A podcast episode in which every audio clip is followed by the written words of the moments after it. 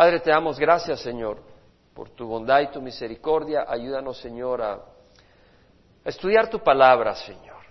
Abre nuestras mentes, nuestros corazones, mira las necesidades de cada uno. Ministra, Señor, llena de esperanza, llena de gozo, de fortaleza a tu pueblo, Señor, y que tu palabra fluya con tu gracia, tu amor, tu poder, Señor. Podamos recibirla, produzca fruto, glorifique tu nombre, alimente tu pueblo, nos dirija, bendiga, Señor. Te damos gracias por tu amor. En nombre de Cristo Jesús. Amén. ¿Quién como Jehová? Mi, ya. ¿Quién como Jehová? Nadie tan poderoso y maravilloso como nuestro Dios Jehová.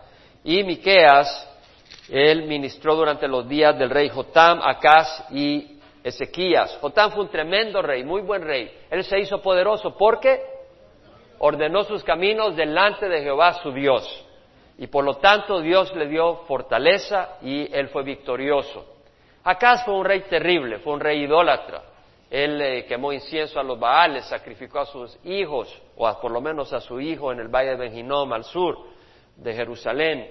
Eh, hizo ídolos fundidos, eh, multiplicó los altares paganos por todo Jerusalén, quemó incienso a dioses paganos, cerró el altar, cerró el templo del Señor y mandó hacer un altar igual que el altar de los arameos en Damasco, y lo puso en el templo, o sea, en el patio que está enfrente del templo, donde estaba el altar de bronce de Jehová, y el altar de bronce del Señor lo movió hacia el norte, lo puso de lado para poder tener su altar, que era con el diseño del altar de los paganos, de los arameos, y ofreció incienso y adoró a los dioses paganos.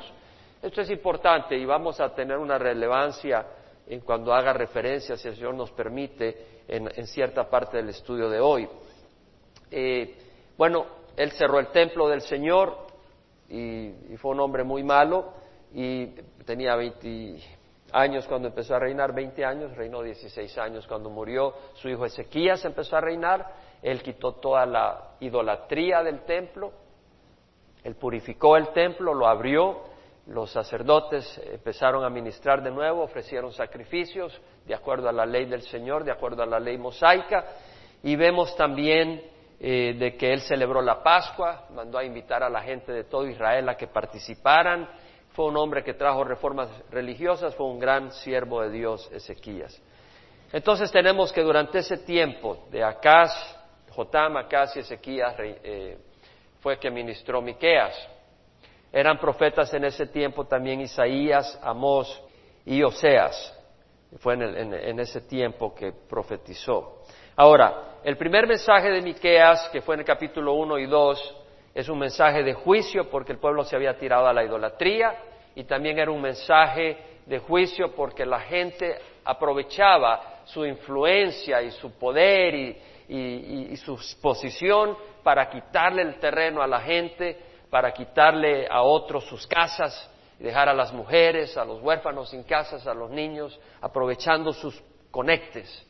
Y Dios les habló y les dijo que iba a traer juicio, iba a destruir Samaria, eh, que las piedras iban a quedar tiradas en el valle y hasta se iban a exponer los cimientos de la ciudad por la destrucción que iba a traer y los iba a llevar al exilio.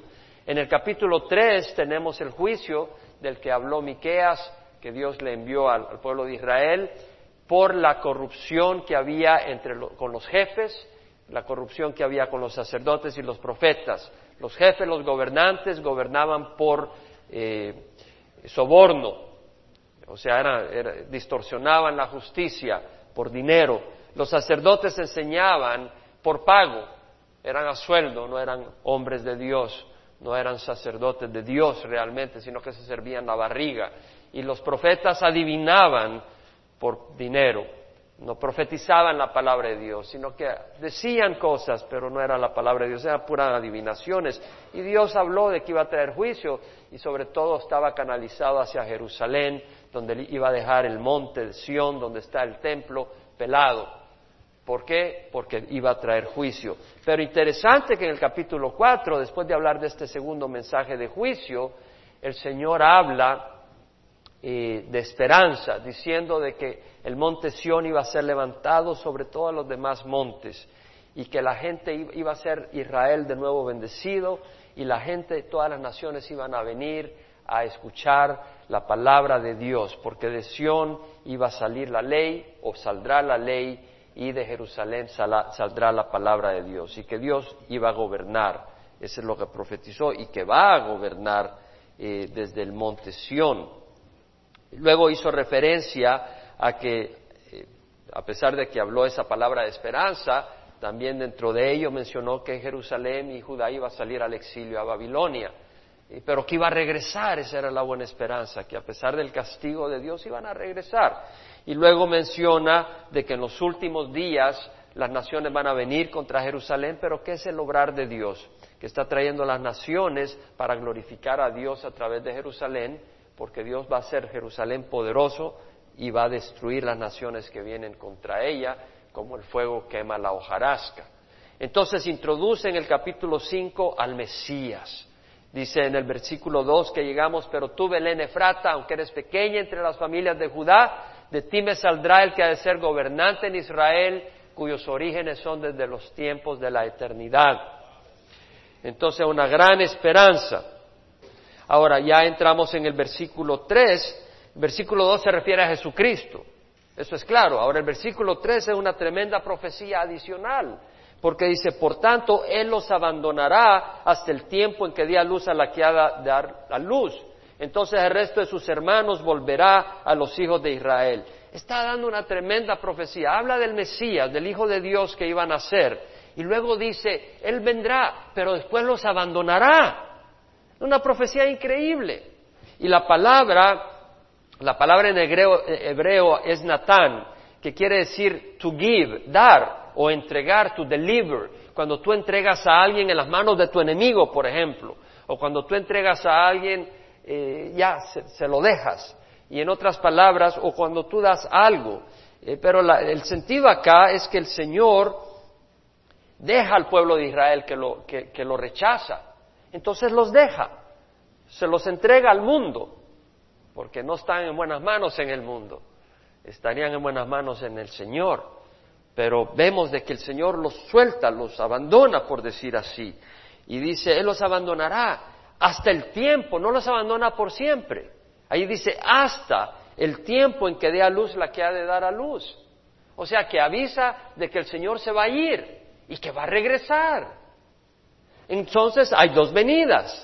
La primera venida que ya ocurrió en Belén, y la segunda venida que va a ocurrir. Y cuando baje va a bajar al monte de los olivos. Pero antes de venir, Él va a recoger a su iglesia. Y vamos a estar con el Señor por siete años, mientras Él derrama su ira sobre la tierra. Y luego regresaremos con Él, que es la segunda venida a la que hace referencia. Entonces dice que Él los abandonará hasta el tiempo en que dé a luz la que ha de dar a luz. Es, decir, Israel va a dar a luz la nación. Dios va a dar a luz eh, la nación de Israel de nuevo, pero un Israel eh, que Dios es el que lo ha vuelto a reunir. Y vemos que se, van, se han venido los israelitas viniendo hacia Jerusalén y, que la nación en 1948 volvió a existir. Eh, y el Señor está hablando pues de este evento donde al final eh, Israel será establecido y el resto de sus hermanos volverá a los hijos de Israel, eh, refiriéndose de que los que están dispersos por todas partes vendrán y se establecerán con el pueblo de Dios. Interesante también porque somos hermanos. el Señor Jesucristo dijo en, Juan 16, porque será un solo rebaño, en Juan 16 dice, 16. Tengo otras ovejas que no son de este redil, a esas también me es necesario traerlas y oirán mi voz y serán un rebaño con un solo pastor. Eh, el Señor se está refiriendo a este tiempo, ahí cuando dice eso. Es decir, el Señor es Señor tanto de judíos como de gentiles. Y entonces Él primero vino a las ovejas de Israel, pero también vino a, las ovejas perdidas de otro redil, que son los gentiles. Y entonces dice, será un rebaño y el, el pastor y eso está ocurriendo. Pero la referencia en el capítulo 5, versículo 3 de Miqueas, pienso yo que principalmente se refiere a que cuando venga el Señor, las ovejas dispersas de Israel que estén en distintas partes van a venir y se van a unir a la nación de Israel en donde geográficamente está Israel. Ahora, luego dice, y él se afirmará y pastoreará su rebaño. La palabra rebaño aparece con letras eh, cursiva o italics, como dicen en inglés, un poco distinta, porque la palabra su rebaño no aparece en el texto original. Por eso no lo ponen. lo ponen con letra distinta, pero es lo que quiere decir. Él afirmará y pastoreará que va a pastorear un rebaño, su rebaño. Pero aquí quiero mencionar que quiere decir afirmará. La palabra afirmará tiene la traducción en varias traducciones en inglés, varias Biblias en inglés, la King James, la New King James, la New Living Translation, la New International Version, la English Standard, todas ellas dicen, and he shall stand. Eh, la New American Standard dice, and he will arise. Entonces, cuando dice, se afirmará, quise agarrar el sentido de lo que estaba diciendo y en el hebreo es amad y quiere decir eh, to stand, pararse, to stand upright, ponerse eh, erguido, eh, to arise, levantarse, pararse, eh, to make a stand, o sea, to hold one's ground, o sea, mantenerse en su posición, que no te quitan de tu posición, to endure, o sea, perseverar, to stay, permanecer. En otras palabras, lo que está diciendo es, Él vino y los abandonó, pero cuando regrese ya vendrá a un pueblo que Él ha trabajado y cuyo corazón ahora ha sido moldeado y preparado para recibir al Mesías.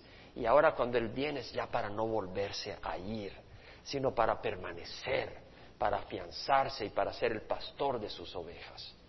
Entonces dice, Él los abandonará hasta el tiempo que dé a luz, hasta que dar a luz, entonces el resto de sus hermanos volverá a los hijos de Israel, y luego dice, y él se afirmará cuando regrese, y pastoreará. La palabra pastoreará es raá. ¿Puede decir raá? Raá, que quiere decir, lo, que quiere decir eh, pasture, dar pasto.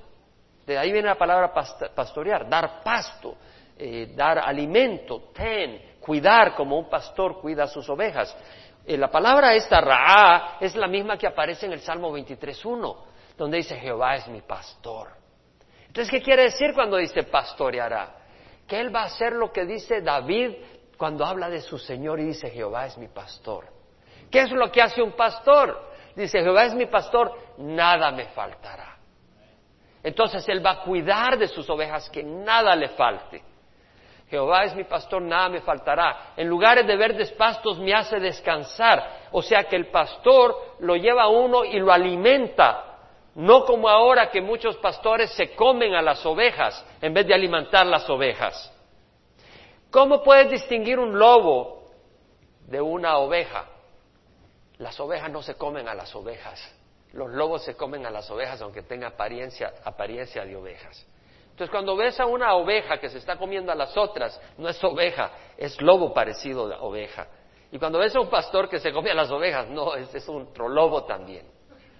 ¿Sí me entiendes? Entonces, el pastor viene a cuidar a las ovejas. Y la oveja no se come a la otra oveja, no son carnívoras. Comen pasto. Entonces, Jehová es mi pastor, nada me faltará. En lugares de verdes pastos me hace descansar. Junto a aguas de reposo me conduce. Te da agua al corazón, al alma sedienta, te da agua y te lleva por aguas de reposo. Eh, él restaura mi alma, restaura tu corazón. Eso es lo que hace el pastor. Me guía por senderos de justicia por amor a su nombre. Es decir, Él nos guía. Eso es lo que hace un pastor. Y por el camino recto, no por el camino de pecado. Me guía por senderos de justicia por amor a su nombre. Luego dice, aunque pase por el valle de sombra de muerte, no temeré mal alguno, porque tú estás conmigo. O sea, de que Él nos protege, nos da esa seguridad. Tu vara y tu callado me infunden aliento, su vara para atacar a quien viene a atacarlo a uno, y su callado para guiarnos, para disciplinarnos si nos estamos desviando. Tú preparas mesa delante de mí en presencia de mis enemigos. Es decir, te honra. Has ungido mi cabeza con aceite, te refresca la mente. A veces estamos tan bombardeados y el pastor viene y refresca tu mente. Por eso tienes que poner los ojos en el pastor. Jesús, no en mí, en el pastor Jesús, en el buen pastor. Porque yo necesito poner los ojos en el buen pastor para refrescar. Él es el que refresca tu mente. Mi, copa está rebosando. El alcohol no te da el gozo. El alcohol te pone su rumbo para que no pienses tus problemas y terminas peor. Pero la copa del cristiano rebosa. Mi copa está rebosando. Ciertamente el bien y la misericordia, no la cruda y la deuda, sino el bien y la misericordia me seguirán todos los días de mi vida porque tú estás conmigo. Y en la casa de Jehová moraré para siempre. La compañía. Eso es lo que hace el pastor. Entonces, Ra'a, el Señor es mi pastor. Eso es cuando está diciendo Miqueas en su capítulo 5. Dice, Él se afirmará y pastoreará con el poder de Jehová. Todo eso lo va a hacer con el poder de Jehová y Él lo hace ahora en nuestras vidas con el poder del Señor, porque Él dijo que Él está con nosotros hasta el fin de los tiempos. Pero eso incluye trabajar en nuestras vidas también. Cantábamos hoy, renuévame Señor. Y lo primero que dije, la paso cantando a cada rato, ya, ya me renovaste varias veces y muchas veces Señor. Y empecé a cantarla y entendí que necesitaba ser renovado cada vez. Cada vez necesito ser renovado. Nunca es demasiado. Siempre Dios está trabajando en nuestras vidas y usa las circunstancias para renovarnos. Por eso las usa, porque nosotros creemos que ya salimos del fuego y ya estamos renovados y el Señor dice, no, no, no, no, mira por acá, aquí tienes muchas puntas y necesito trabajar en estas puntas. Un poquito más de fuego, échale, échale, échale, échale. ¿Ah? El Señor sabe. Él se afirmará y pastoreará con el poder de Jehová, con la majestad del nombre de Jehová su Dios, con el poder de Jehová. ¿Quién es Él? El Mesías. Pero tú, Belén Efrata, aunque eres pequeño entre las familias de Judá, de ti me nacerá el que ha de ser gobernante de Israel, cuyas salidas son desde la eternidad. ¿Y quién es Jehová? Es Jesús. Amén. Y David dijo, Jehová es mi pastor. ¿Y quién es el pastor que afirmará y pastoreará? Es el Señor Jesús, con el poder de Jehová, con la majestad del nombre de Jehová. Qué cosa más hermosa. Y permanecerán. Y dice, porque en aquel tiempo Él será engrandecido hasta los confines de la tierra. ¿Quién será engrandecido? Jesucristo. ¿No nos declara eso la gloria de Dios? ¿No nos declara eso la gloria de Jesucristo? Cuando dice que Jesús va a ser engrandecido. No es un hombre nomás, sí tomó un cuerpo humano, pero es más que un hombre, es Dios. Dios no va a engrandecer a ningún hombre, excepto a Jesucristo. Y Él va a ser engrandecido. Y las escrituras hablan de eso. En Isaías 52 vemos que habla de cómo el Señor va a ser engrandecido. Y dice, despierta, despierta Vístete de tu poder, oh Sión. Vístete de tus ropajes hermosos, oh Jerusalén, ciudad santa, porque el incircunciso y el inmundo no volverán a entrar en ti. Entraban los mercaderes el día de reposo, porque estaban con sus deseos de negocio y venían los paganos y traían sus ídolos y y ellos tomaban a sus mujeres, a sus hijas como mujeres, y había todo tipo de idolatría, y dice, no, ya no entrará el incircunciso y el inmundo, es decir, aquel cuyo corazón es pagano y no convertido a Dios. Sal del polvo, es decir, levántate del polvo, sacúdete el polvo y levántate cautiva Jerusalén, ya no serás cautiva. Líbrate de las cadenas de tu cuello, cautiva hija de Sión, porque así dice Jehová, de balde fuiste vendidos y sin dinero seréis redimidos balde fuiste vendidos.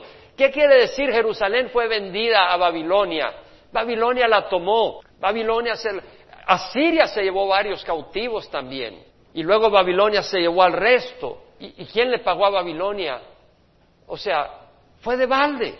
Simplemente se los agarraron. Estaban ahí, los, se los llevaron. No tuvieron que pagar, solo los agarraron y ya. Dice, de balde fuiste vendidos y seréis de redimidos sin dinero. está diciendo, pero yo te voy a librar sin pagar un cinco, pero tuvo que pagar con su sangre. Y dice, porque así dice el Señor Jehová, mi pueblo descendió a Egipto al principio para residir ahí, después los asirios sin motivo los oprimieron. Y ahora, ¿qué hago yo aquí? declara Jehová. Es decir, dice el Señor, este es mi pueblo. Los, estaban en Egipto porque dice, descendieron a Egipto, fue el plan de Dios. Y luego dice, los asirios los oprimieron sin razón. ¿Por qué Asiria oprimió a Israel y a Judá? Por ninguna razón, simplemente querían expandirse, querían más poder, querían riquezas. Sin ninguna razón, no fue que los israelitas le hicieron algo. ¿Por qué le hacen la vida imposible a Israel ahora? Israel no le está haciendo daño a los países de al lado, pero ellos se los quieren comer, no quieren que Israel exista. ¿Qué hago yo? declara Jehová, es decir, siendo yo el, el que formó la nación de Israel, ¿qué hago ahora que veo que han hecho esto con mi pueblo? ¿Qué dice? viendo que se llevan a mi pueblo, a mi pueblo sin causa. Era sin causa, pero él lo estaba haciendo para traer disciplina. Pero esta gente de Asiria y Babilonia lo estaba llevando sin causa. Declara Jehová, sus dominadores dan gritos de alegría que se llevaban al pueblo y sin cesar mi nombre es blasfemado todo el día. ¿Cómo se blasfemaba el nombre del Señor? Decían, mira tu Dios que te protege. Y se los llevaban y se llevaban a los israelitas, a los judíos cautivos, como que si Dios nada, como que si Dios, Jehová, no tenía poder, pero dice, por tanto, dice, mi pueblo conocerá mi nombre, dice el Señor, he dejado que pase eso, pero no es para siempre. Dice, mi pueblo conocerá mi nombre, así que en aquel día comprenderán que yo soy el que dice, heme aquí. ¿Quién es el que dice, heme aquí? Jehová. Este es Jehová. Pero ¿quién dijo, heme aquí? Jesucristo dijo, heme aquí. Si tú te vas a Hebreos capítulo 10, la palabra, hermanos, no estamos leyendo libritos de hombres, es la palabra de Dios. En Hebreos capítulo 10 vemos cómo el autor hace referencia a Dios diciendo, heme aquí, pero es Jesucristo. En el capítulo 10, versículo 5 dice, por lo cual al entrar Él en el mundo, al entrar, no al, no al, al ser creado, sino al entrar porque Él viene del cielo y entra a la tierra. Al entrar Él en el mundo dice, sacrificio y ofrenda no has, no has querido. ¿Quién, les, ¿Quién dice esto? Jesús. Sacrificio y ofrenda no has querido. ¿A quién se lo dice? Se lo dice al Padre. Pero un cuerpo has preparado para mí un cuerpo humano para ofrecerlo en la cruz. En holocaustos y sacrificios por el pecado no te has complacido. Entonces dije, he aquí, yo he venido. No has querido sacrificio de animales, heme aquí. En el rollo del libro está escrito de mí, ¿en dónde? En Isaías, donde acabamos de leer, para hacer, oh Dios, tu voluntad. Habiendo dicho sacrificios y ofrendas y holocaustos y sacrificios por el pecado no has querido, ni en ellos te has complacido, los cuales se ofrecen según la ley, entonces dijo, he aquí, yo he venido para hacer tu voluntad. Él quita lo primero para establecer lo segundo. Por esta voluntad hemos sido santificados mediante la ofrenda del cuerpo de Jesucristo una vez para siempre.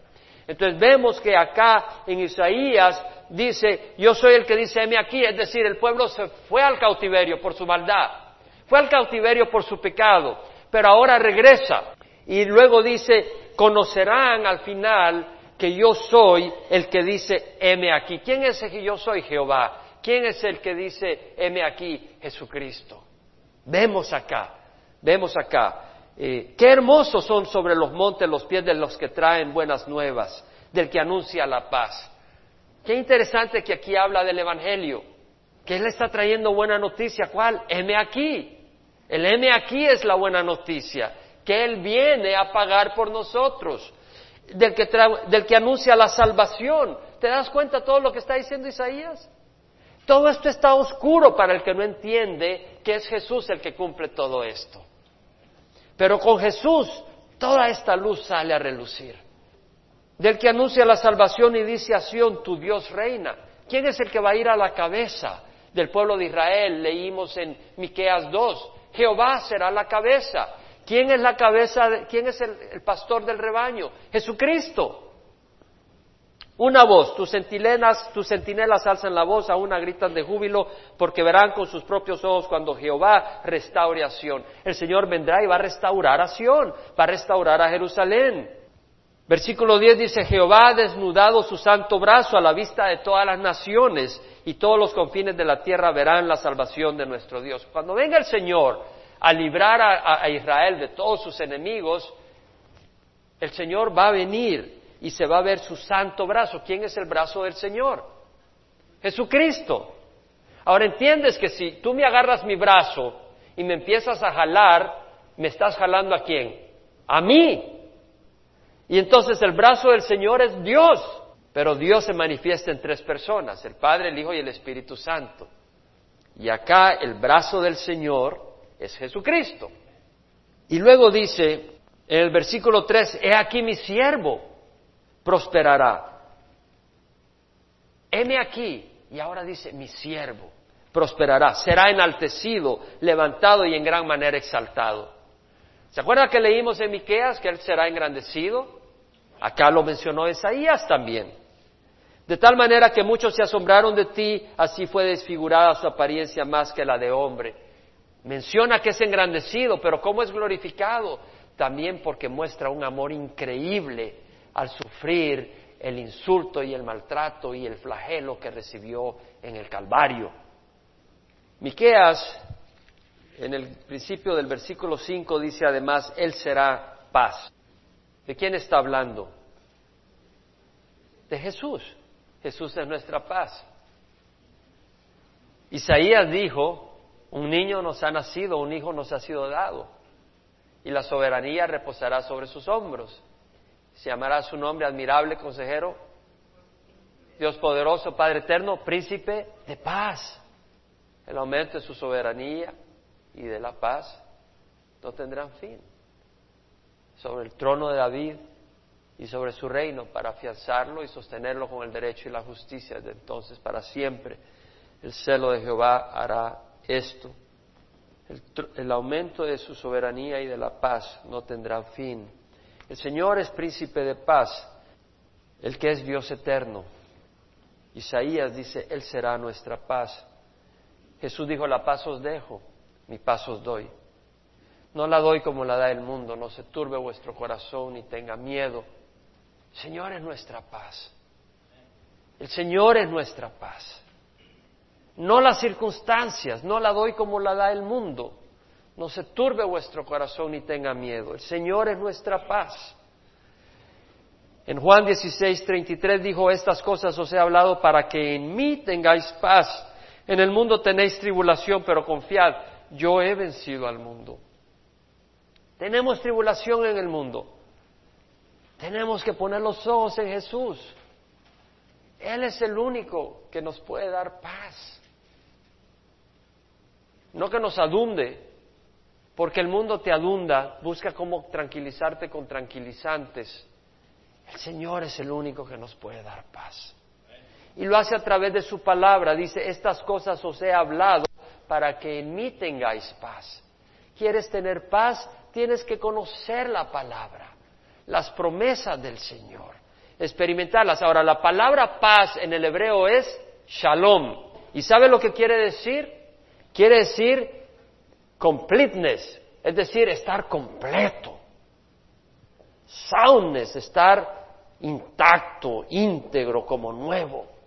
Quiere decir welfare, en el sentido de bienestar. Quiere decir paz ausencia de conflicto. En este mundo hay de conflictos. ¿Sí? Conflictos arriba, adentro, afuera, por todos lados. Safety quiere decir seguridad. Quiere decir prosperidad. ¿Sí?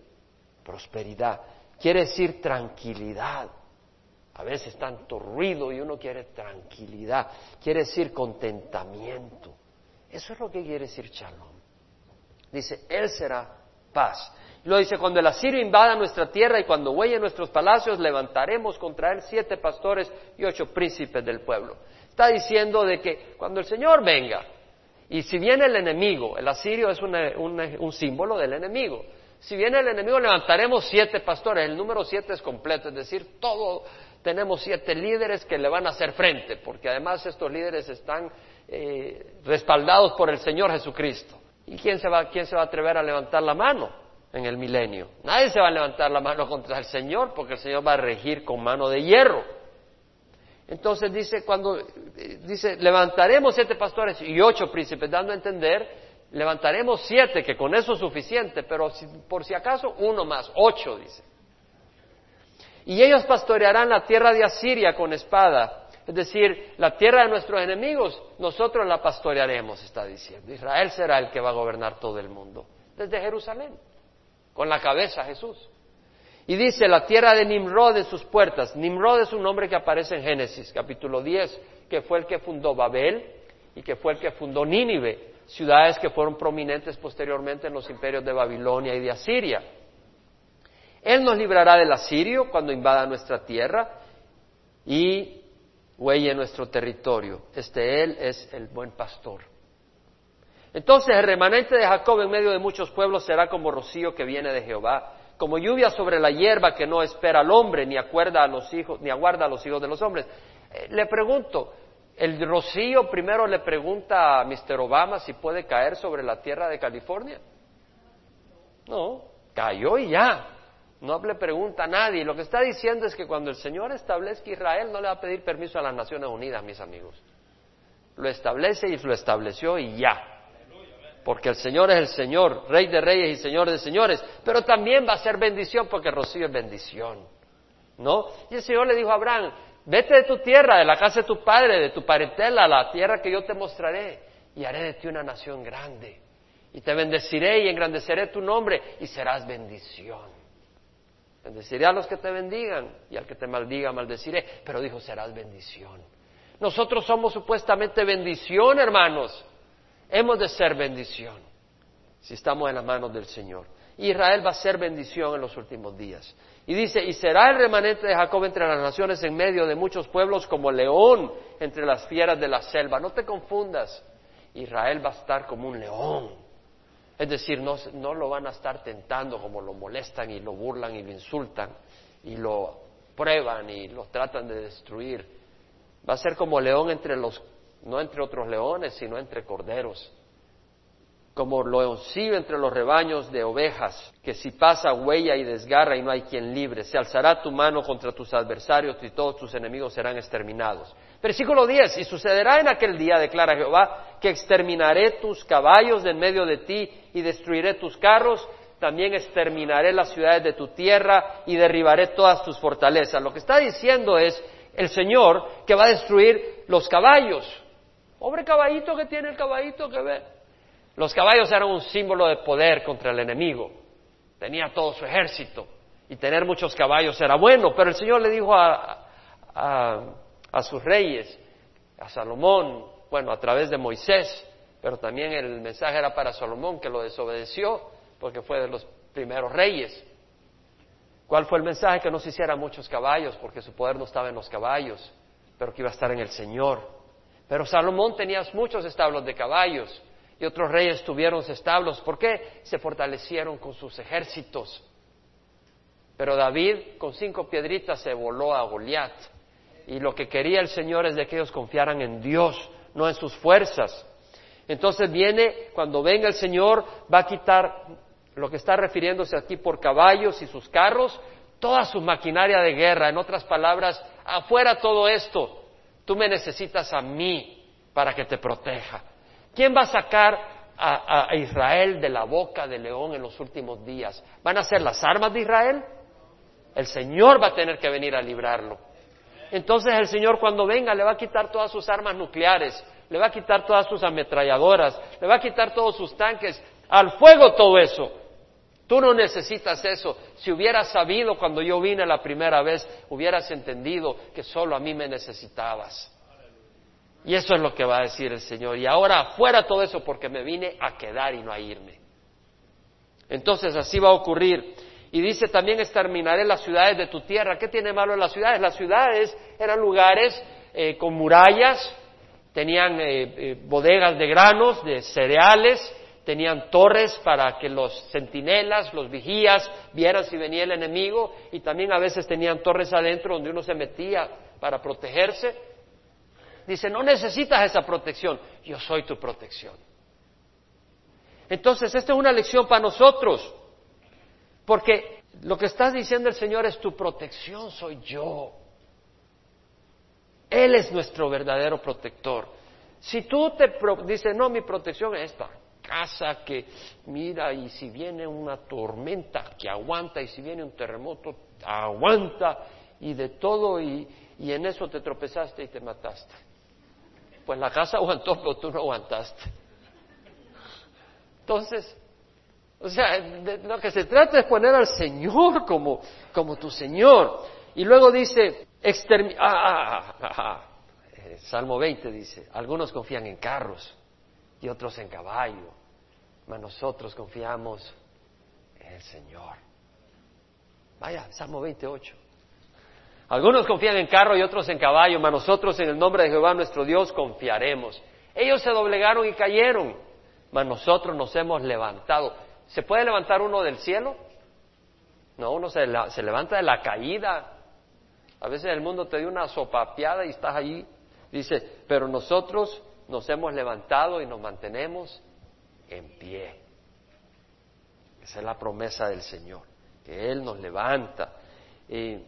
Hermanos, es importante esta reflexión. ¿En quién confías? El Señor lo que está haciendo acá es quitándole los objetos en que confiaba Israel. Le destruyó todas sus armas. Lo va a hacer al final. Porque ellos porque están poniendo su confianza en eso. Y el Señor te puede quitar aquellas cosas en las que tú estás poniendo tu confianza para que pongas la confianza en Él. ¿Ves? Eh, el Señor puede hacer eso. Él sabe lo que hace. El Señor en Mateo dijo, nadie puede servir a dos señores porque aborrecerá a uno y amará al otro, se pegará a uno y despreciará al otro. Nadie puede servir a Dios y a las riquezas. Lo mismo, nadie puede honrar a dos señores. Nadie puede tener dos señores, porque aborrecerá a uno y amará al otro, se pegará a uno y despreciará al otro. Entonces, ¿en quién está tu seguridad? No puedes poner la confianza en Cristo y en otra persona.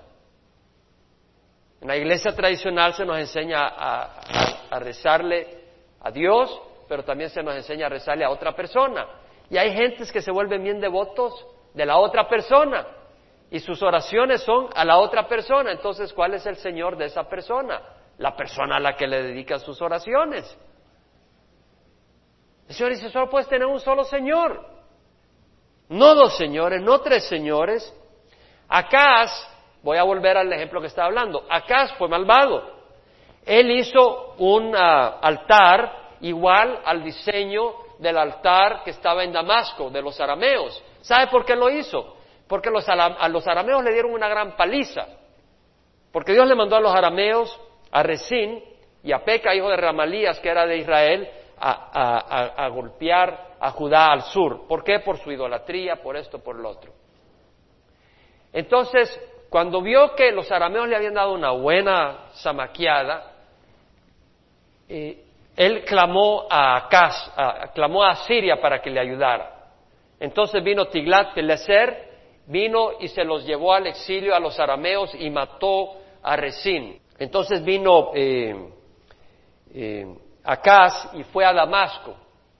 Y cuando vio el altar de los dioses, o sea, de los arameos que le tenían para los dioses de los arameos, él dijo, voy a hacer uno igual, porque los arameos me dieron una gran paliza, así que el Dios de ellos es fuerte, más, más fuerte que mi Dios, porque mi Dios no me salvó de ellos. Entonces algunos eh, vienen y, y, dicen, yo, soy, yo creo en Dios, pero estás enfermo, te llevo a que te hagan una limpia. Entonces, ¿qué hiciste? Dejaste de creer en tu Dios y empezaste a pensar en brujerías. Eso fue lo que hizo Acaz. ¿O por qué no le oras a Jesús? No, porque San tal, San, San, fulano, San Mengano, Él es poderoso para tal cosa.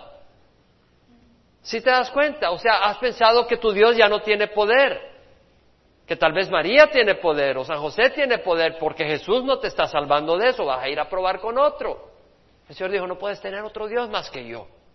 Entonces vemos acá que no podemos tener... Eh, él, acá, hizo ese, ese altar. ¿Y, ¿Y qué hizo con el altar de Jehová, el altar de bronce de Jehová? ¿Qué lo hizo? lo puso de lado, lo movió al norte. Entonces tú, si tienes dos señores, al Señor lo vas a mover de lado. Lo vas a mover de lado. Y además Dios no comparte su gloria con nadie. Luego dice, exterminaré las hechicerías de tu mano y no tendrás más adivinos. Al Señor no le gustan las hechicerías, al Señor no le gusta la adivinación. Si tú te vas a Deuteronomio, capítulo 18, versículo 10 dice, no se ha hallado en ti nadie que haga pasar su hijo o su hija por el fuego, ni quien practique adivinación. La gente practica adivinación ahora ¿cómo? ¿Por medio de qué? Te tiran las cartas, eso es adivinar, buscan adivinar el futuro o alguna situación. Mira, yo no sé si mi esposo anda con otra muchacha, mira, te voy a tirar las cartas a ver qué dice. Ah. Y tal vez el que, la que te la está tirando es con quien anda tu esposo. Pues sí, sí, dice que sí. Las cartas, ¿qué otra manera de adivinación se usa? Las manos, nunca se me olvida, yo estaba en Canadá estudiando y estaba en el departamento de ingeniería y había un amigo mío que era de Pakistán. Y ahora es muy, muy, muy, muy, le prosperó mucho. Me dijo, Jaime, te voy las manos, me dice. Y yo, ¿para qué te A ver, de ver, a ver, ya me agarró las manos. mira, esta es la línea de no sé qué, de larga vida, que no sé qué, que no sé cuánto. Pero esa, esa adivinación para el Señor no es broma. Él lo aborrece. ¿Qué otra manera de adivinación? El café eh, y el horóscopo. El horóscopo es una manera de adivinación. Las estrellas. Y tú dices, bueno, a ver qué dice el horóscopo, a ver si hago un negocio hoy. No, eso no le agrada a Dios. Si tú necesitas sabiduría, pídesela a Dios. Entonces dice, la adivinación no, ni hechicería. La hechicería es usar poderes supuestamente sobrenaturales o preternaturales, aprendí esa palabra ayer, sobrenaturales para lograr un efecto sobre otros. Ay, es que mi novio no me quiere. Espérate, ¿qué le vamos a hacer? Hay una poción para que ¡oh! caiga ahí de rodillas. eso y van, nos reímos, pero la gente lo hace. O, mira, mi suegra, vieras cómo me hace la vida, ¿por qué no le hacemos algo? ya le echa su, pone alfileres en la muñeca y todo eso. a saber quién de ustedes está poniendo alfileres porque se reía ahí como, con sentido de culpa. Hechicería ¿ah? o agorero. Agorero es el que usa agüeros. Por ejemplo, eh, si pasó un, un, gato negro, ay no, hoy sí nos va a ir mal. Eso es usar agüeros. Allá en mi país, en El Salvador, donde nací, cuando apareció una papalota en tu cuarto, ya era mal agüero. Pobre papalota se metió a tu cuarto y era mal agüero. O viernes 13, ¿verdad? Dice, hoy es viernes 13, ¿te van a operar? No, viernes 13 no, ni, te lo, ni se te ocurra. Si tú lo haces ahí, quiere decir que estás poniendo tu fe. O el 31 de octubre, ¿te vas a casar el 31 de octubre? No. ¿Ah? Entonces estás haciendo agüeros. ¿Mm? Eso es eh, agüeros. Otro ejemplo, déjame ver que apunté por acá. Oh, se quebró un espejo. Ah, siete años de mala suerte. ¿Sí saben eso? Y ya, ya pasan esos siete años miserables, preocupados. Es que se me quebró un espejo. O eh, eh, tienes ahí la escalera para pintar. Pancho, no pases debajo de la escalera, Pancho. Ah, esas son locuras, hermano. si tú vives de esa manera, no solo es una necedad, pero estás ofendiendo a Dios. Porque estás, estás temiendo más a una escalera, estás temiendo más a un accidente que la protección de Dios. Y para Dios eso es una abominación. O el encantador. ¿Ah? No es que diga, hermana, qué encantadora usted. No está refiriéndose a eso. Sino que aquel que usa fórmulas o palabras y las canta, puede que las cante para afectar la vida de otra persona. Es una manera de brujería. El encantador, no, el medium es aquel que, que, se pone en trance con espíritus y, va a traer oh, oh, ¿quieres hablar con tu bisabuelo? Ya vamos a ir donde este medium. Ah, la gente lo hace. Pero ¿sabes qué? No están hablando con tu bisabuelo, están hablando con un demonio. Porque nadie, cuando uno deja este mundo, va a uno de dos lugares. O vas a la presencia del Señor o vas a esperar el juicio divino. Solo hay dos lugares. Y los que tenemos a Cristo, patitas para que las quiero, vámonos con el Señor. Pero los que no tienen a Cristo, aguántate lo que puedas, mi amigo, porque no sabes para dónde vas. Por eso necesitamos compartir el Evangelio. El espiritista es aquel que se comunica con los espíritus. No, vete a Isaías 8, versículo 19.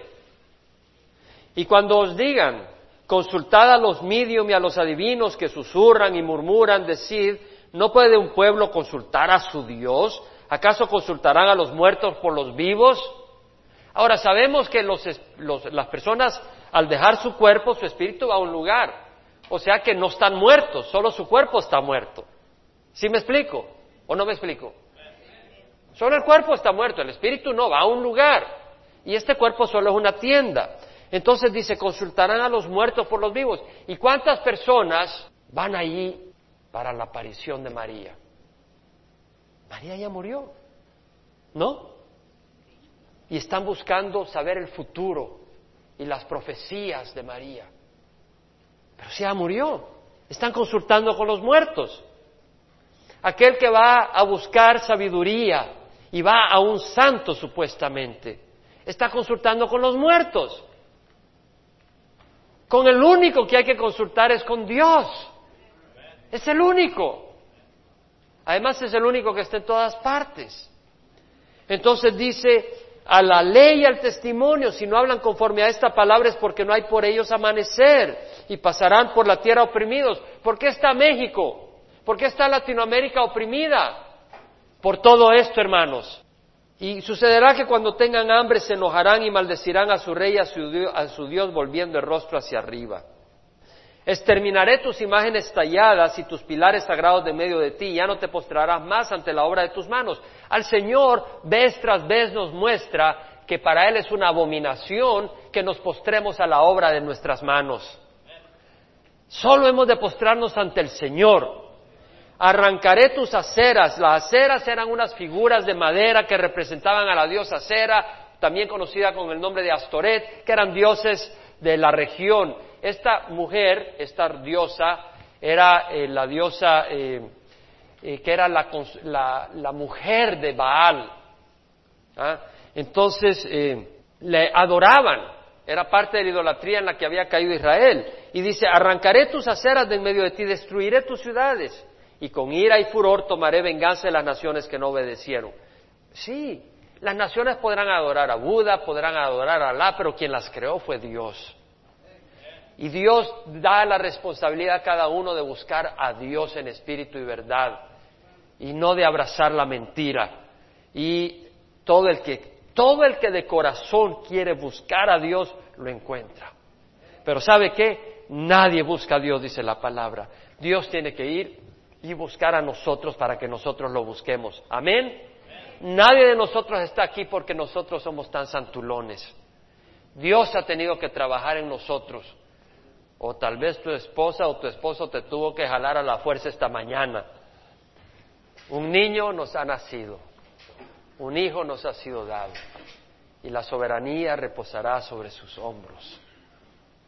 Se, llamará su nombre admirable, consejero, Dios poderoso, Padre eterno, príncipe de paz. Jehová es mi pastor. Memorícenselo, hermanos. Jehová es mi pastor. Nada me faltará. En lugares de verdes pastos me hace descansar. Junto a aguas de reposo me conduce. Él restaura mi alma. Me guía por senderos de justicia por amor a su nombre. Aunque pase por el valle de sombra de muerte, no temeré mal alguno, porque tú estás conmigo. Tu vara y tu callado me infunden aliento. Preparas una mesa delante de mí en presencia de mis enemigos. Has ungido mi cabeza con aceite. Mi copa está rebosando. El bien y la misericordia me acompañarán todos los días de mi vida. Amén.